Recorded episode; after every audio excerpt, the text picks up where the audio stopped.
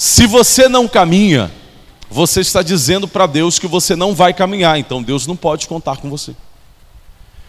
Se você se esconde atrás é, dos sentimentos, dizendo, ah, Deus, você não diz isso, mas você pensa que a tua dor é muito grande e que a dor que você sente é maior do que a de todo mundo e que ninguém te entende e que ninguém te compreende ou coisa parecida, esse tipo de atitude, esse tipo de reação, você está dizendo para Deus que Ele não pode contar com você, porque você vai passar a sua vida inteira se segurando atrás das dores e dizendo para si mesmo que as suas dores são muito grandes e que as suas dores são maiores e que por isso você também não pode caminhar e que você, portanto, não vai superar os seus desafios. E aí nós caminhamos na jornada da vida, colocando as nossas desculpas, e essas desculpas esfarrapadas vão servindo de impedimento para que tenhamos superação, para que tenhamos a consolidação das nossas vidas em todas as áreas, em todas as áreas. Nós precisamos nos superar, nós precisamos ultrapassar os nossos próprios limites. E nós vamos continuar discutindo isso aqui na palavra de Deus ao longo de muitas e muitas semanas. Porque muita gente, não são poucas pessoas, muita gente tem se perdido no meio do caminho. Muita gente tem virado só uma possível promessa. É aquele cara que tem tudo para estourar, mas não, não se torna uma realidade, porque continua parado no meio do caminho, no meio da jornada, alegando uma série de coisas. Mas a vida, ela não para para você. Você precisa entender que a vida, ela não tem pena de você. E aí nós tentamos alcançar as coisas a partir de uma ótica de pena. Tem gente que quer que Deus tenha pena dela. E, que ela, e é, ela acredita que Deus vai liberar as coisas para ela, porque ela é uma pobre coitada. Mas Deus não libera coisas para você porque você é uma pobre coitada ou um pobre coitado. Deus não libera. Deus libera pela infinita graça dele. O que move a mão de Deus não é porque você é um coitado. O que move a mão de Deus é a graça do Senhor em, em nosso favor mas as atitudes que nós precisamos tomar, Deus não vai tomar. Deus não vai fazer com que você seja o que você não quer ser. Deus não vai te pegar pela mão e te botar para fora da cama. Ele vai te dar forças para você vencer. Mas a atitude de sair da cama é sua. Você é que toma a atitude de sair da cama. Por isso que eu disse que com o passar da jornada, você vai dizendo para Deus, com as suas atitudes e com as suas reações, se Ele pode contar ou não com você. Tiago, ainda tem a tela da superação? Por favor, joga a tela da superação. Da primeira vez, nós tratamos aqui que superação Enquanto ele acha a tela, abram a Bíblia de vocês em Gênesis capítulo 45.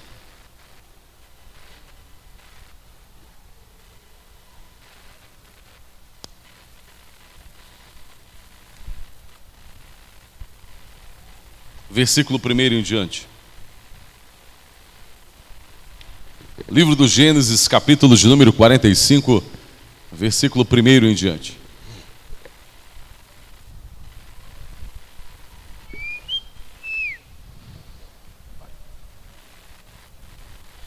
Diz assim: Então José não se podia conter diante de todos os que estavam com ele. E clamou: Fazei sair daqui a todo homem. E ninguém ficou com ele. quando José se deu a conhecer a seus irmãos e levantou a sua voz com choro, de maneira que os egípcios o ouviam, e a casa de Faraó o ouviu, e disse José a seus irmãos: Eu sou José. Vive ainda meu pai? E seus irmãos não lhe puderam responder, porque estavam pasmados diante da sua face. E disse José a seus irmãos: Peço-vos, chegai-vos a mim. E chegaram-se. Então disse ele: Eu sou José, vosso irmão, a quem vendestes para o Egito. Agora, pois, não vos entristeçais, nem vos pese aos vossos olhos por me haverdes vendido para cá, porque para a conservação da vida Deus me enviou adiante de vós. Deu uma paradinha aí? Olhem para mim. Esse é o texto que eu reservei para nós lermos hoje sobre superação. Todo mundo conhece a história de José do Egito? Filho de quem? Filho de Jacó, neto de Hã? Alguém disse Abraão, neto de Isaac, bisneto de Abraão. Bisneto de Abraão. Né? Então, José, olha o que, que acontece com ele. Ele foi invejado pela família dele, pelos irmãos dele, os irmãos biológicos. Os irmãos biológicos dele, irmão de sangue, invejaram a vida inteira. Olha essa família. A vida inteira eles, eles passaram maltratando José. Porque José era um menino meio travesso. José era um menino que não tinha muita sabedoria na época. Então José tinha sonhos e ele contava. Ele contava na inocência, mas o sonho que ele tinha provocava os irmãos dele.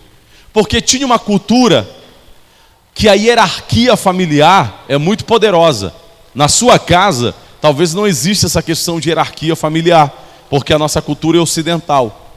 Mas na cultura oriental, a hierarquia familiar é algo muito poderoso é algo muito sério e que é preciso ser cumprido. O pai, o irmão mais velho, o segundo depois do irmão mais velho, isso daí é lei. É uma lei como se quando fosse quebrada essa hierarquia, é como se fosse um crime cometido. José nasce no cenário dessa hierarquia familiar.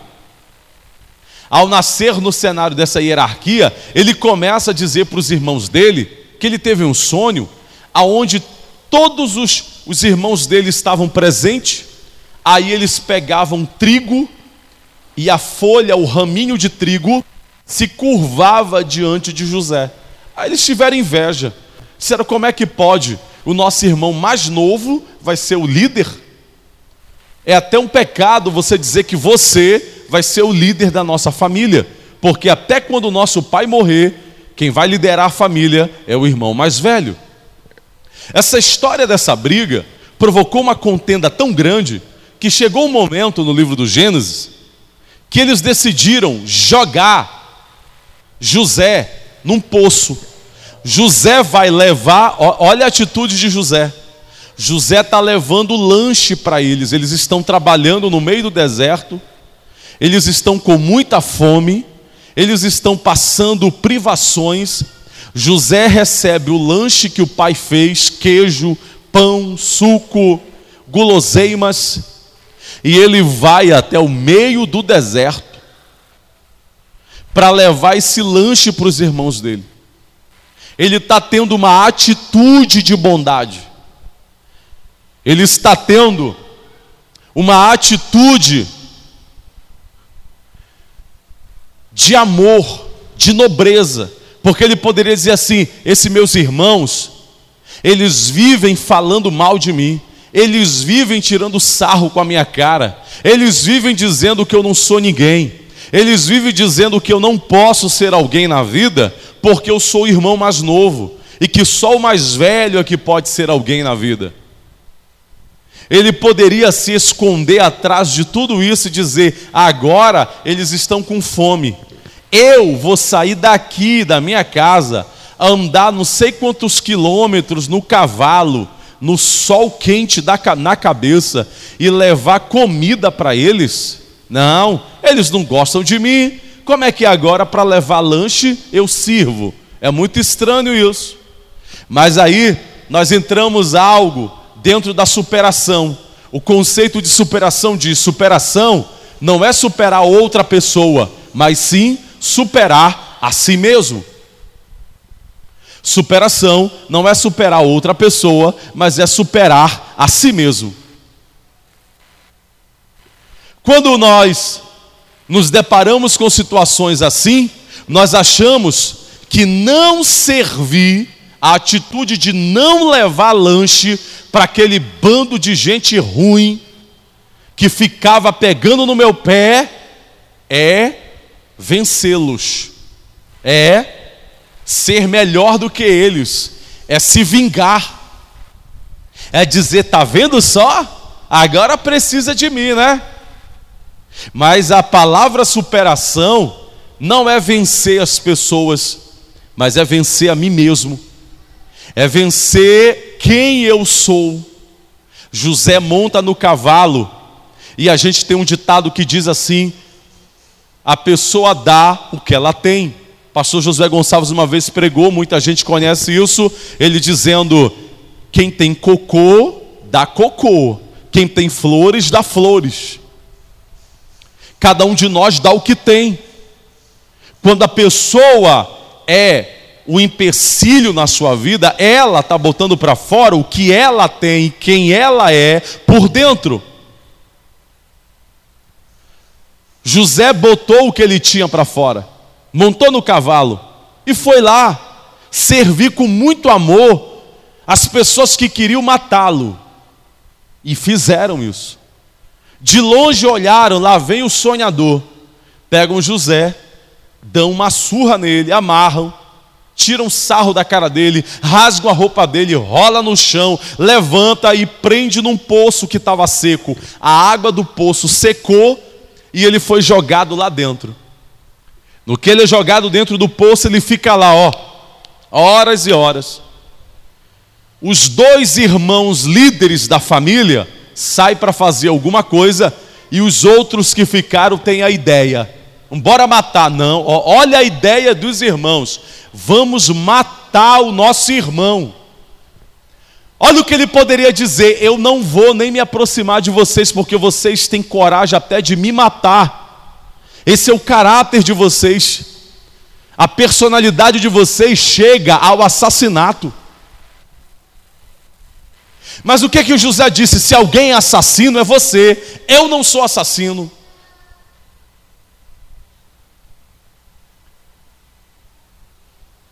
José vai, mantém-se quieto no poço, pede socorro, ninguém o atende, ele chora, ele geme, ele sofre, ele pede pelo amor de Deus, me tirem daqui, me ajudem, e ninguém o ajuda. Para não matá-lo, eles o venderam para um mercador que comprava escravos. Contaram uma mentira para o mercador. Disseram para o mercador que ele era escravo e que ele era um escravo muito rebarbado, por isso que ele estava se mexendo muito e que queriam vendê-lo. O mercador o compra e vai e o vende no mercado, que acontece o caso de Potifar comprar, comprá-lo no Egito. Ele é o menino caçula do papai, sentado no colo do papai, tomando mingau na mamadeira, comendo do bom e do melhor, ganhando mesada gorda. Ele sai de uma vida do bem bom e ele vai para uma vida de escravo, vendido como escravo, passa a viver como escravo. Qual, o que era para ter no coração desse garoto? Revolta, raiva, ódio, vingança, medo. Era isso que era para entupir o coração de José. E ele estava certo. Ele deveria ter mesmo, muita revolta no coração dele, e se ele se tornasse uma pessoa revoltada, ninguém poderia dizer que ele estava errado, porque olha o que aconteceu com o cara, olha o que foi que fizeram com a vida dele. Tem gente aí que por muito menos é revoltado. Tem adolescente que é revoltado com o pai e a mãe porque o pai não deixou ir bem ali. Tem gente que é revoltado porque aconteceu uma coisa mínima e acha que tem razão. E acha que tem que ser revoltado, e acha que tem que se tornar uma pessoa ignorante, violenta, porque aconteceu uma coisinha de nada. Porque está faltando isso, porque não tem aquilo. O cara, ele é arrancado do seio da família dele e dizem para o pai dele que ele morreu. O pai dele nem mandou procurá-lo. Sabe por quê? Porque pegaram o sangue de cabrito, molharam a roupa dele no sangue e disseram para o pai dele: Olha, está aqui o sangue do teu filho. Ele foi assassinado no deserto e os animais comeram ele. Não tem nem como fazer enterro. O pai não tem nem como mandar procurar, porque ele foi comido por animais, mas era uma mentira. Para para se colocar no lugar desse garoto. Para para se colocar no lugar dessa garota, se fosse uma mulher, você sendo mulher. Para para se colocar nessa condição do que você faria. Você conseguiria superar seus limites e superar a si mesmo? No lugar de José, se isso acontecesse com você, qual seria a sua atitude?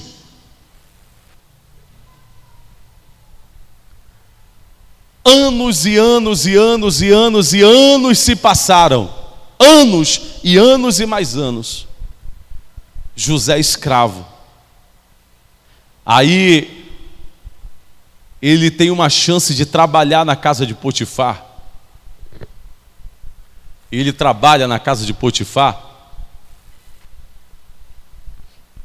a mulher de Potifar se apaixona por ele. Ela bota para ferver para cima dele. Ele, para não desonrar, decidiu não fazer mais, não ceder, nem dar ouvidos a ela. Ela vai para cima. Quando ela percebe que ela não está sendo correspondida, ela arma uma situação para ele. Olha aí, mais uma catástrofe na vida dele. Arma a situação para ele e manda prendê-lo, porque ele era tido como uma tentativa de estupro. Olha o que ela diz para ele. Eu estava aqui no meu quarto, ele tentou me estuprar. Eu arranquei, gatanhei ele, arranquei a camisa. Está aqui a camisa dele. Ele tentou me estuprar. Ele foi preso. Agora, além de escravo, ele é condenado como estupro, estuprador e jogado na cadeia. Você imagina a vida dele na cadeia? Ele não era para chegar na cadeia e dizer: Quer saber de uma coisa? Pois eu vou ser agora assassino, eu vou ser estuprador, vou ser cruel, eu vou mandar matar, matar eu mesmo, desmato, faço, eu vou vir, virar o cabeção, virar o bicho, porque desde que eu nasci, a minha vida é assim. As pessoas inventam coisas e me jogam e me envolvem, eu sou inocente. E o cara era inocente, mas ele foi revoltado? Se ele se revoltasse, ele iria vingar alguma coisa? Se ele decidisse pirar o cabeção e virar o bicho, ele ia conseguir resolver a vida dele? É aí que é o problema. Não ele iria arrumar ainda mais problema para ele. Se ele já sofria sendo inocente, você imagina a carga de sofrimento que ele teria quando ele cometesse um crime, quando ele fosse culpado, quando ele decidisse ser revoltado, quando ele decidisse ser alguém que odiava as outras pessoas a carga de sofrimento que ele traria sobre ele seria, sabe Deus quantas vezes maior. Mas o que é que o diabo faz? Olha, você não tem que se superar coisa nenhuma. A tua vida é isso mesmo. Você tem que entender que você tem motivos para ser triste. Você tem motivos para ser revoltado.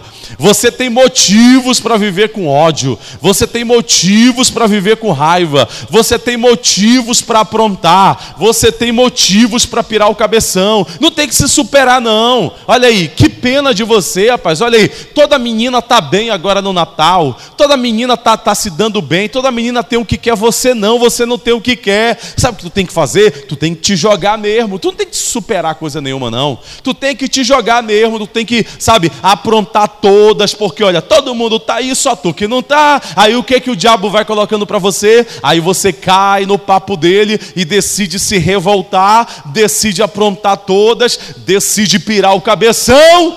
Quem vai sofrer mais ainda? Você. Todo mundo que você acha que está no bem bom vai continuar lá no bem bom e você vai sofrer cada vez mais. Porque o fato de você pirar o cabeção não vai mudar a vida de ninguém. Ah, mas eu vou atacar as pessoas. Você vai ser pior, que vão ainda vão dizer que você está atacando as pessoas. Você precisa superar as amarras que o diabo coloca na sua vida dentro da sua mente, dentro do seu coração, dentro da sua trajetória. A Joyce, a Joyce Meyer fala no testemunho dela que ela passou muitos anos orando e ela ficou indagando Deus. E ela perguntou: Deus, por que, que eu tive que ser abusada? Por que, que eu tive que ser estuprada? As minhas colegas, nenhuma delas foram abusadas. As minhas colegas, nenhuma delas foram estupradas, porque eu tive que ser. E ela ficou usando o fato dela ter sido abusada na, na, na, na infância e na adolescência, até os 17 anos de idade, se não estou enganado. O fato dela ter sido abusada, o fato dela ter sido estuprada, ela usou isso na mente como uma plataforma de permissão. É como se ela tivesse permissão para viver revoltada, porque ela passou por coisas que as outras meninas não passaram. Era uma permissão que ela tinha para aprontar o que ela quisesse, porque ela teve uma vida muito ruim, muito difícil, que as outras meninas não tiveram. Era uma plataforma de permissão, porque ela dizia que a vida de todo mundo era tudo direitinho, tudo bonitinho, tudo no bem bom, mas a dela não era muito difícil. Aí ela casou, no meio do casamento tem o problema e aí ela alega que o problema é o meu marido que não presta, porque eu já venho sofrendo de blá, blá, blá, blá, blá. Aí ela vai, se divorcia, casa de novo. O segundo marido, quando ela vê, ela já está fazendo a mesma coisa. Ela dizia: Olha, tinha domingo de manhã que ele dizia: Vamos ali levar as crianças, não sei o quê. Aí ela dizia assim: Eu estava no espelho penteando o meu cabelo e de repente me batia uma tristeza. Aí a tristeza vinha a revolta, da revolta vinha a raiva, da raiva vinha o ódio, e do ódio vinha a explosão, e do nada ela começava a maltratar o Davis e maltratar a família, e, e não vai mais para lugar nenhum, agora acabou, eu também não vou. Então ela usava isso como uma permissão para ela justificar suas atitudes de revolta. Algum de nós aqui tem uma vida pior do que a de José? Algum de nós aqui foi preso inocentemente, acusado de estupro. Algum de nós foi jogado numa, numa cisterna seca, amarrado, batido, surrado, jogado no chão para morrer. Algum de nós foi abandonado ao ponto de nem te procurarem, porque a tua família acha que você morreu e o teu corpo foi devorado por animais. Algum de nós está passando por isso? Qual foi a revolta que brotou no coração de José? Qual foi a, a, raiva que deu nele e que ele pirou o cabeção? Qual foi a atitude intempestiva que ele teve? Não, agora também vão ver só o que eu vou fazer, porque eu tenho motivos para pirar o cabeção. Isso daí é a falta de superação, Satanás fica dizendo na tua cabeça que tu tem motivo porque tu sofre mais do que todo mundo, mas é uma grande mentira. Não importa qual seja a coisa horrível que aconteceu na tua vida ou que está acontecendo na tua vida agora. Existem milhares e milhares de pessoas em nosso redor que estão passando pela mesma coisa que você. E algumas delas decidiram pirar o cabeção e outras decidiram superação, se superar, largar esse fardo e avançar. Porque os covardes é que decidem usar a muleta mental para se apoiar nela e vir puxando a perna e justificar. Justificar as suas atitudes intempestivas. Isso não é um ato de coragem, isso é um ato de covardia. Porque você não se supera, porque é mais fácil ficar vivendo num berço de desculpas é muito mais fácil viver na zona do conforto das minhas desculpas, das minhas moletas, porque me feriram, porque me ferem, porque me maltratam, porque fazem isso comigo, porque fizeram isso comigo, porque ninguém me entende, porque ninguém me quer, porque eu sou feio, porque eu não alcanço, porque a minha família não tem isso, porque meu pai da fulana deu isso para ela, mas o meu pai nem existe. A gente vai construindo as variadas desculpas para justificar as nossas atitudes translocadas. Mas diante de Deus não existe justificativa. Diante de Deus não existem as desculpas. É por isso que você continua se desculpando, você continua dizendo para si mesmo que você pode pirar o cabeção, porque aconteceu isso com você, porque acontece isso na tua vida, mas responde aí na tua cabeça: a tua vida melhorou em quê? Pirando o cabeção. Qual foi a vez que Deus te entregou uma bênção, porque você pum, explodiu e não se superou, pirou o cabeção? Qual foi a vez que Deus atendeu uma oração porque Ele está com pena de você? Tadinha dela, sofre tanto. Ah, eu vou atender porque ela ninguém sofre como ela sofre. As pessoas se alimentam disso. Homens e mulheres, eles querem que tenham pena deles. Vocês já viram? Homens também são assim. Existem homens que estão deitados no berço esplêndido da compaixão e da pena. Oh, ninguém me entende, ninguém me quer. Eu sou o patinho feio. É, é sim. Você não tem noção do que eu passo na minha casa, a minha história.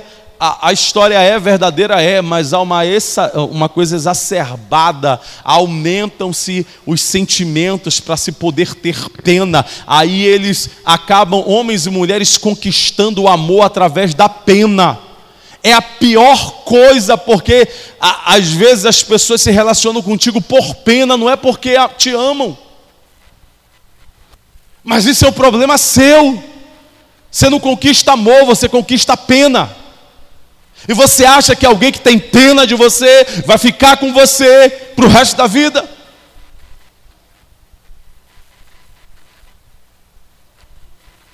Porque um dia a casa cai. A gente começa a dar desculpa durante um ano, dois anos, vai ter um ano que todo mundo vai dizer assim: égua, pelo amor de Deus, pô, ainda é o mesmo disco, é o mesmo choro, não mudou. Um dia a casa cai, um dia a casa cai. A casinha psicológica, o castelo de cartas, vai cair. Foi por isso que José decidiu dizer assim: Eu não quero que ninguém tenha pena de mim, eu quero ser conhecido como um guerreiro, eu vou me superar, eu vou vencer os meus limites, eu vou vencer os meus obstáculos. Ele conquistou amor, ele conquistou admiração. Aí ele chega aqui no capítulo 45 da superação de José, ele está diante dos seus algozes. seus irmãos, monstros.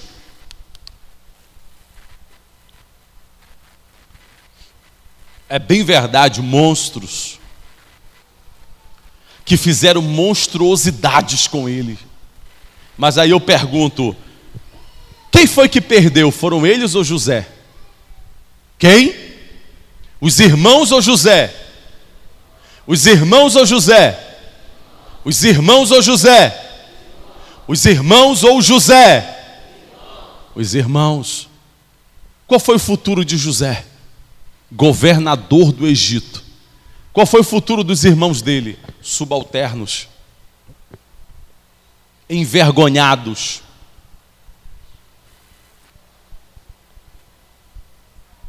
Deus não atende a sua pena. Deus não atende aquela coisinha, sabe, melada, quase que beirando a nojentice. Tenha pena de mim. Tenha pena de mim. Olha para mim, tenha pena de mim. Deus não atende você por pena. Deus atende você porque você é dele e ele é seu. José poderia olhar para os caras, José está em pé, na condição de governador do Egito, e poderia dizer: Agora eu vou me vingar de vocês. Agora eu vou mostrar para vocês quem é que manda. Vocês fizeram isso comigo. Olha aqui, sabe que esse aqui? Olha, essa cicatriz aqui foi vocês. Sabe essa outra aqui na minha costela? Foi tu que me deu o um soco. Sabe essa outra aqui? Foi tu que me jogou no chão. Sabe esse negócio na cabeça? Foi tu que me empurrou lá na cisterna. Eu bati a cabeça. Sabe esse coração rasgado? Foram vocês que me dilaceraram. Foram vocês que me desesperaram. Agora eu vou mostrar para vocês quem sou eu. Deus mostrou através de José o caráter, a personalidade e o temperamento de uma pessoa que se supera. Porque supera os seus irmãos? Não, supera a si mesmo. José andou acima da mágoa, José andou acima da ofensa.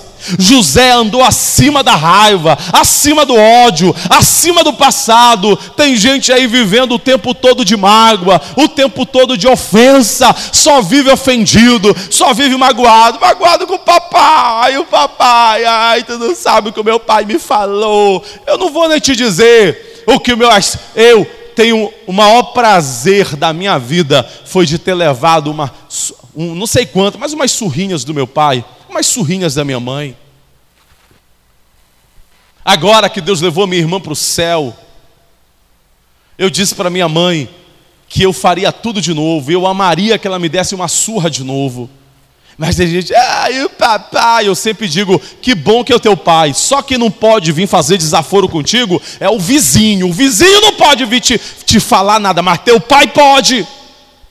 A mamãe, a mamãe disse mais coisas, e daí, paciência, a tua mãe é assim mesmo, é ignorante, é ignorante. A tua mãe não pensa no que ela fala, não pensa no que ela fala. Eu concordo com você, mas só quem não pode vir te falar alguma coisa é a vizinha. A vizinha tem que te respeitar e se botar no lugar dela, mas é tua mãe. Foi ela que pariu você, foi ela que carregou você, ela pode. Ou você acha que meu pai e a minha mãe nunca disseram alguma coisa exasperada, sem saber o que estavam dizendo?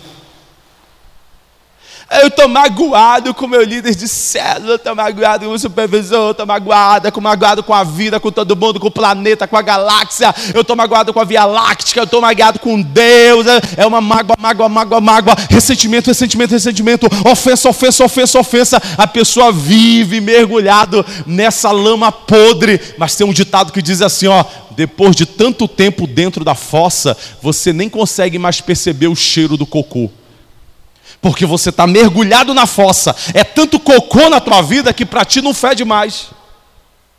Quando você entra num banheiro podre, você sente o primeiro impacto do, da podridão. Se você ficar dentro daquele banheiro, depois de um tempo você não percebe mais o mau cheiro, mas continua fedendo, porque você está lá dentro.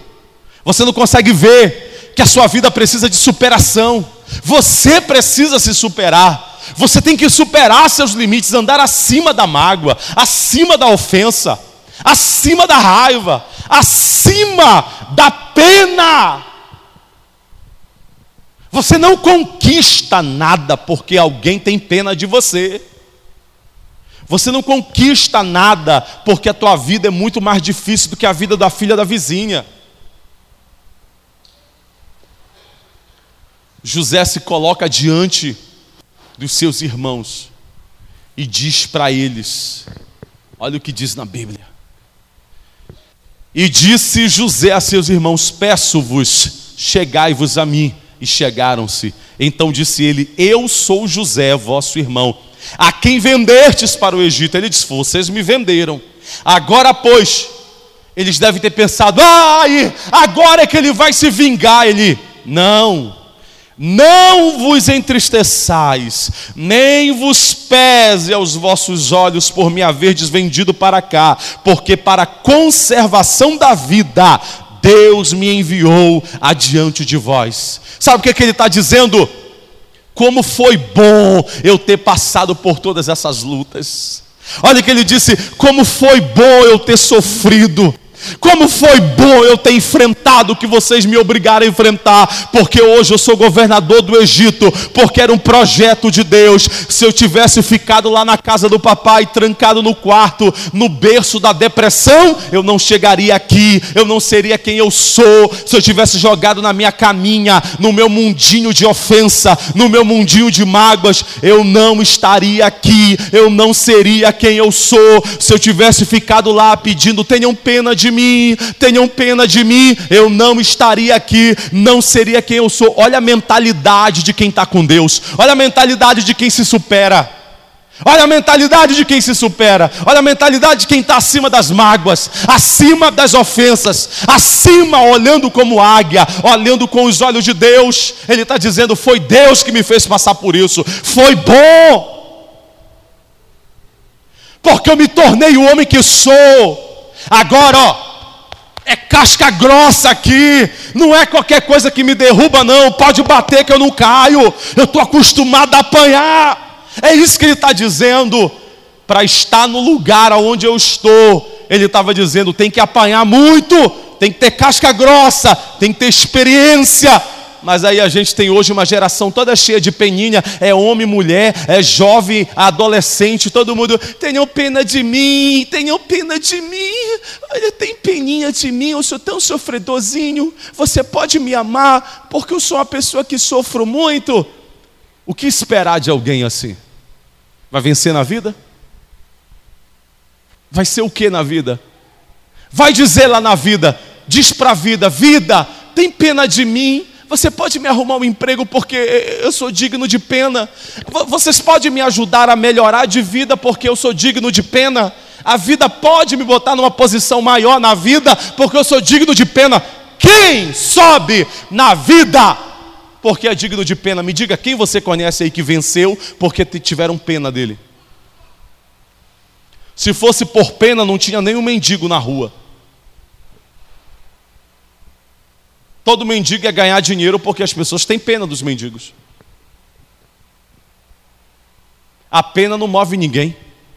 A pena atrai para você detritos para sua alma. Coloca a segunda tela aí, Tiago, por favor.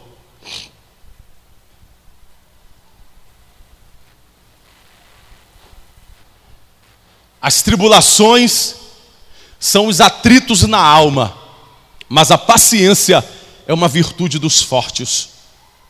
Vocês viram José se desesperar? Alguma vez na Bíblia? José aparece em. Ah, ah, não, não! Eu vou chutar o pau da barraca, eu vou chutar o pau da barraca, eu vou quebrar tudo, eu vou fazer isso. Ele sabia que as tribulações eram atritos que estavam pressionando a alma dele, mas a paciência para enfrentar é uma virtude de quem é forte, de quem vai vencer.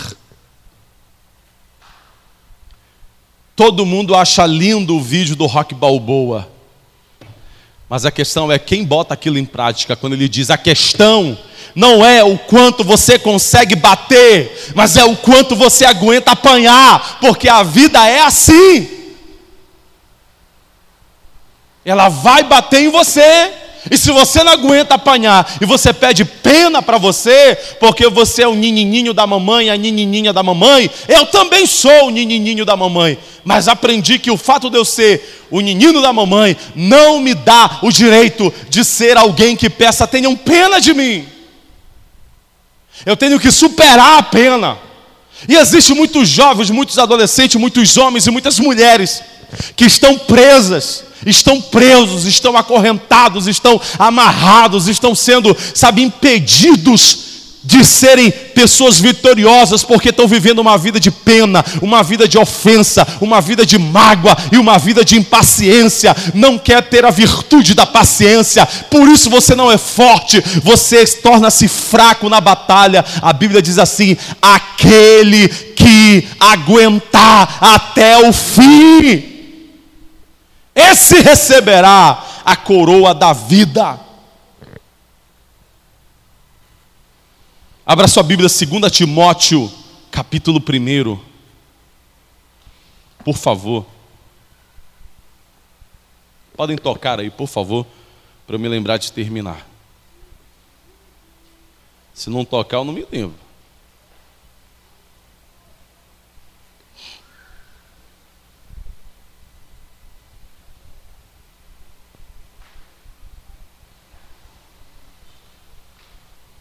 Versículo 6 e o versículo 7.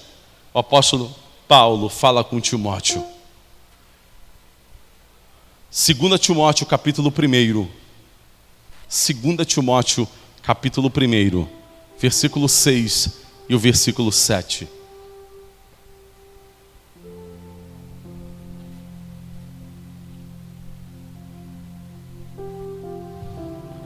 Por cujo motivo te lembro diz Paulo para Timóteo, que despertes o dom de Deus que existe em ti, pela imposição das minhas mãos, porque Deus não nos deu um espírito de temor, em outras linguagens, um espírito de covardia, mas de fortaleza e de amor e de moderação. Pare um pouquinho aí. Deus não nos deu um espírito covarde. O Espírito Santo não é covarde. Paulo está dizendo: Deus não baixou para vocês o Espírito Santo de covardia, não. Você tem que se superar e entender que o Espírito Santo não veio para você, para você ficar adoração todo dia. Ai, Deus tem peninha de mim, tem pena de mim. Olha o que Paulo diz, Timóteo: desperta o dom que há na tua vida. É uma atitude pessoal. Ele diz: tem um dom na tua vida que eu orei por você. Ele está dizendo aqui: eu botei a mão na tua cabeça, eu ministrei o dom do Espírito Santo na tua vida. Aí Paulo diz: Eu já cuidei de ti, eu já te orientei, agora é a tua vez. É uma atitude pessoal. Desperta, Timóteo que, que ele está falando? Bota para fora. Sabe aquela coisa de filme, de desenho? Aquece e queima o teu cosmo, queima o que? É mais ou menos por aí. Explode, é o que Paulo está dizendo, explode a energia de Deus está dentro de você. Enfrenta, olha o que ele está dizendo, Timóteo, estava tentando ser covarde. Timóteo estava dizendo para ele assim: Ai, pastor Paulo, as coisas são tão difíceis. Eu acho que não dá, não, Paulinho. Aí Paulo manda uma mensagem para ele: Fui eu que botei a mão na tua cabeça, tu para de palhaçada. É o que ele está dizendo. Quem cuidou de ti fui eu. Eu acho, eu imagino ele pegando Timóteo pelo cabelo, dando uns tapas na cara e perguntando: Fala quem é teu líder, fala quem te discipulou. Fui eu que te discipulei, eu ministrei em você, e eu disse para ti: Deus está te dando um espírito forte. Aí ele diz: Mas Timóteo, tem um detalhe: Se você não despertar, se você não levantar, se você não explodir, se você não aquecer, eu não posso fazer nada. Você tem que aquecer, você tem que despertar, você tem que explodir. Você desperta o dom que está dentro de você, Timóteo. Te supera, supera você mesmo, supera teus limites, vai além da tua força Sai dessa cama de pena, dessa cama de coitadinho, de coitadinha. Para de justificar que você pira o cabeção porque tem motivo, porque não existe justificativa para isso. Senão, os assassinos seriam justificados. Ah, sabe por que eu matei? Porque eu nasci numa casa muito pobre eu sou morador da favela. Aí o meu pai batia muito em mim. Aí quando eu cresci, eu peguei um revólver e matei o, o cara que eu, o, o meu vizinho. Mas que, que negócio é esse? Todo mundo agora vai, sabe, assassinar e, e, e cometer. Já, eu tenho o direito de te matar. Não. Você não pode sair por aí pirando a cabeça, dizendo que você tem direito de pirar a cabeça. Você tem que se superar. Deus disse aqui a palavra de Deus dizendo: Olha, Deus não te deu um espírito de covardia. Olha o que a palavra diz: Deus não te deu um espírito de covardia. O Espírito Santo não é covarde. Para de ter pena, para de ficar justificando, para de viver na caminha da depressão, na caminha, sabe, da moleza. Desperta! Não tem justificativa para isso.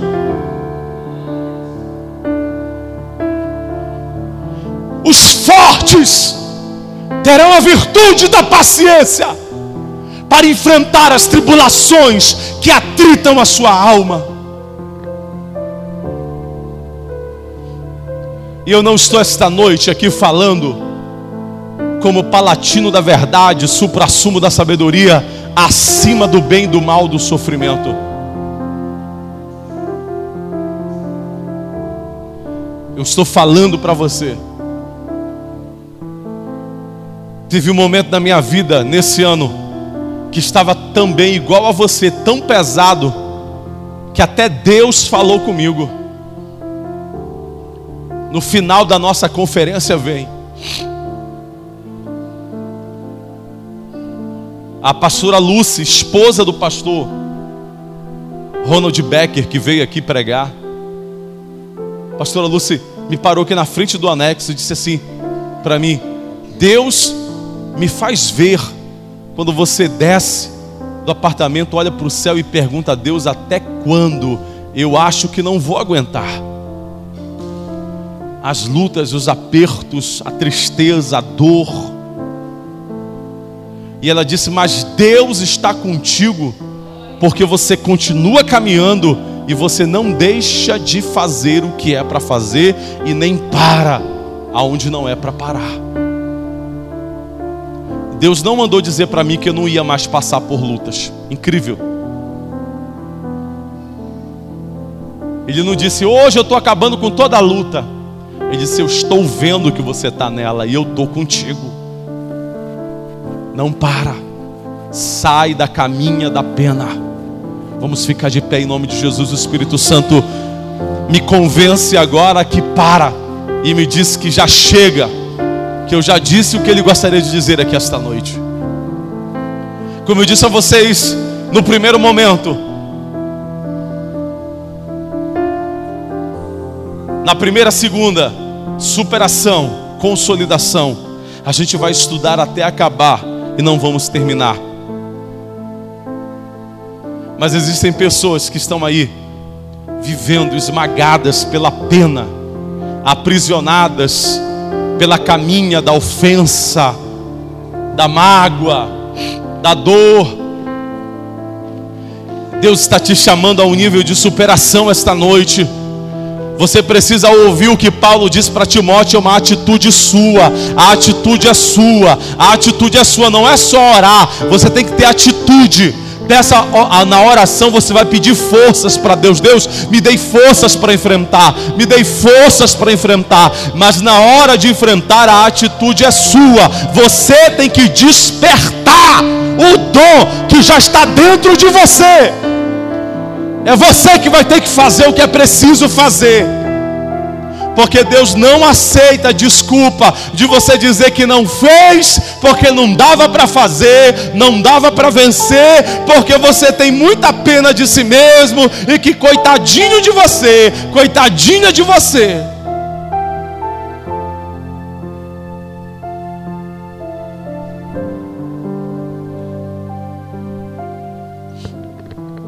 Feche seus olhos.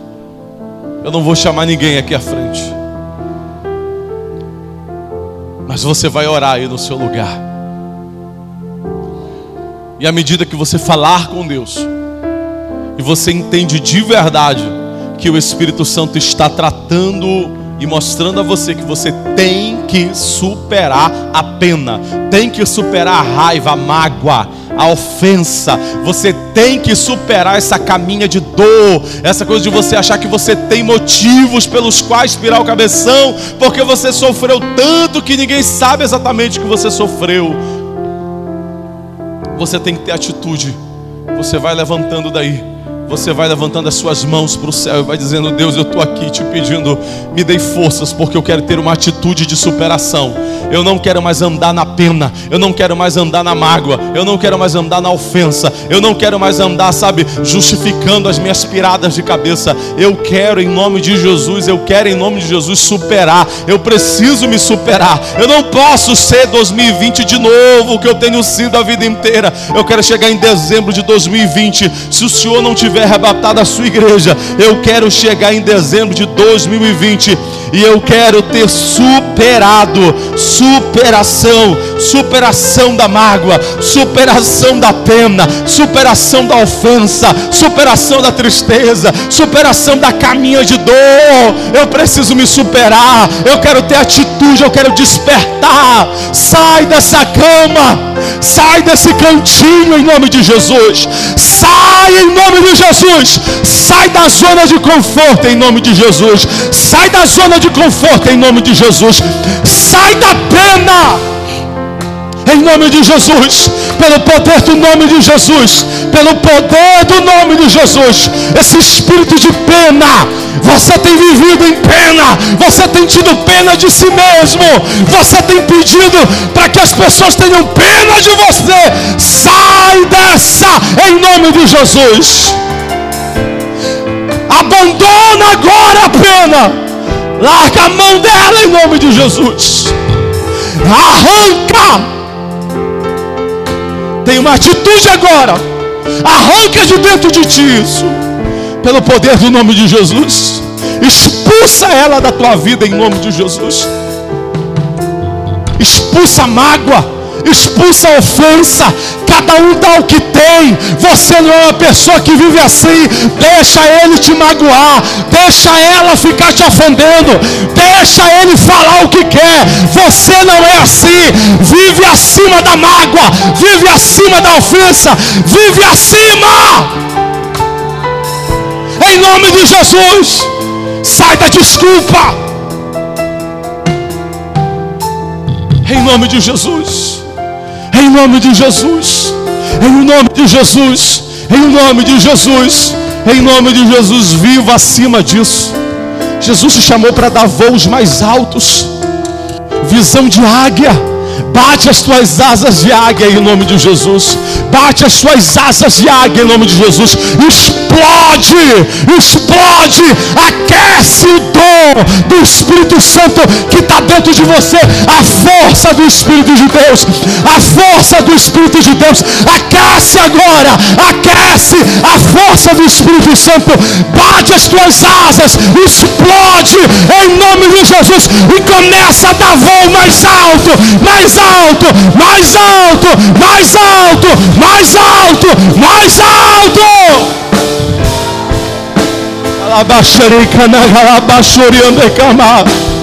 Mais alto, acima, acima disso. Você é águia. Você é águia. Voe como águia. Veja como águia. Viva como águia. Coma como águia.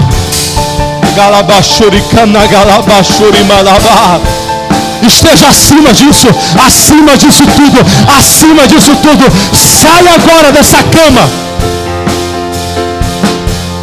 Faça um ato profético com você mesmo.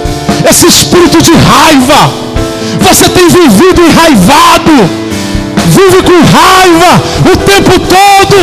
Tem raiva do mundo. Você não é assim. Não foi essa mulher que Deus fez. Não foi esse o homem que Deus fez. Deus não erra. Deus não erra. Ele não te fez assim. Você não é assim.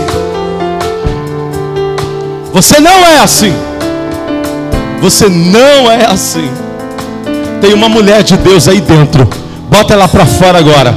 Arranca Arranca essa mentalidade, arranca essa mentalidade de pena do teu peito da tua cabeça. Explode essa mulher de Deus agora. Bota essa mulher para fora. Manda esta mulher explodir agora. Pega essa mulher magoada. Pega essa mulher triste. Pega essa mulher ofendida. Pega esse homem magoado. Pega esse homem triste. Pega esse homem de pena. Manda ele se arrancar da tua vida. Diz: sai! Eu não sou assim.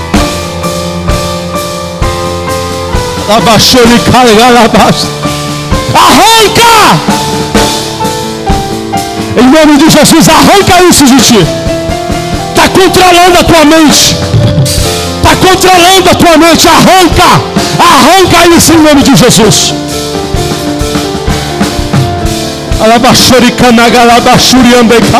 Arranca em nome de Jesus. Arranca em nome de Jesus. Em nome de Jesus, explode agora o domínio do Espírito Santo na tua mente. Aquece o dom que há em ti. Deus não te deu o espírito de covardia. Deus não te deu o espírito de tristeza. Deus te deu o espírito de fortaleza.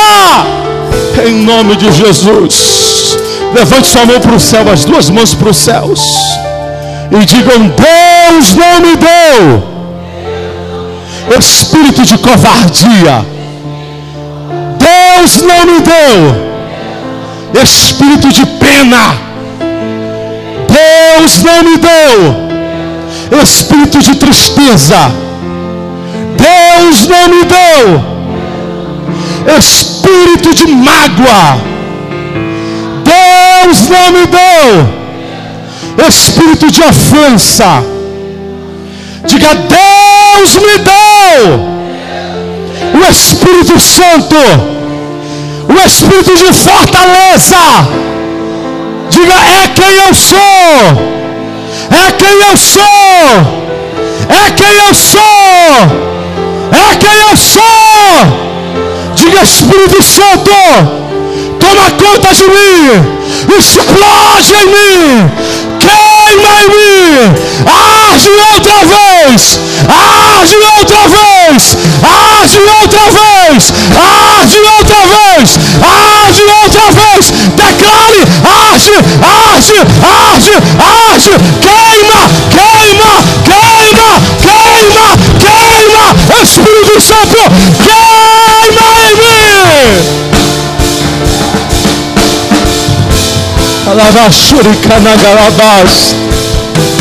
Recebe o Espírito Santo da tua vida. Em nome de Jesus.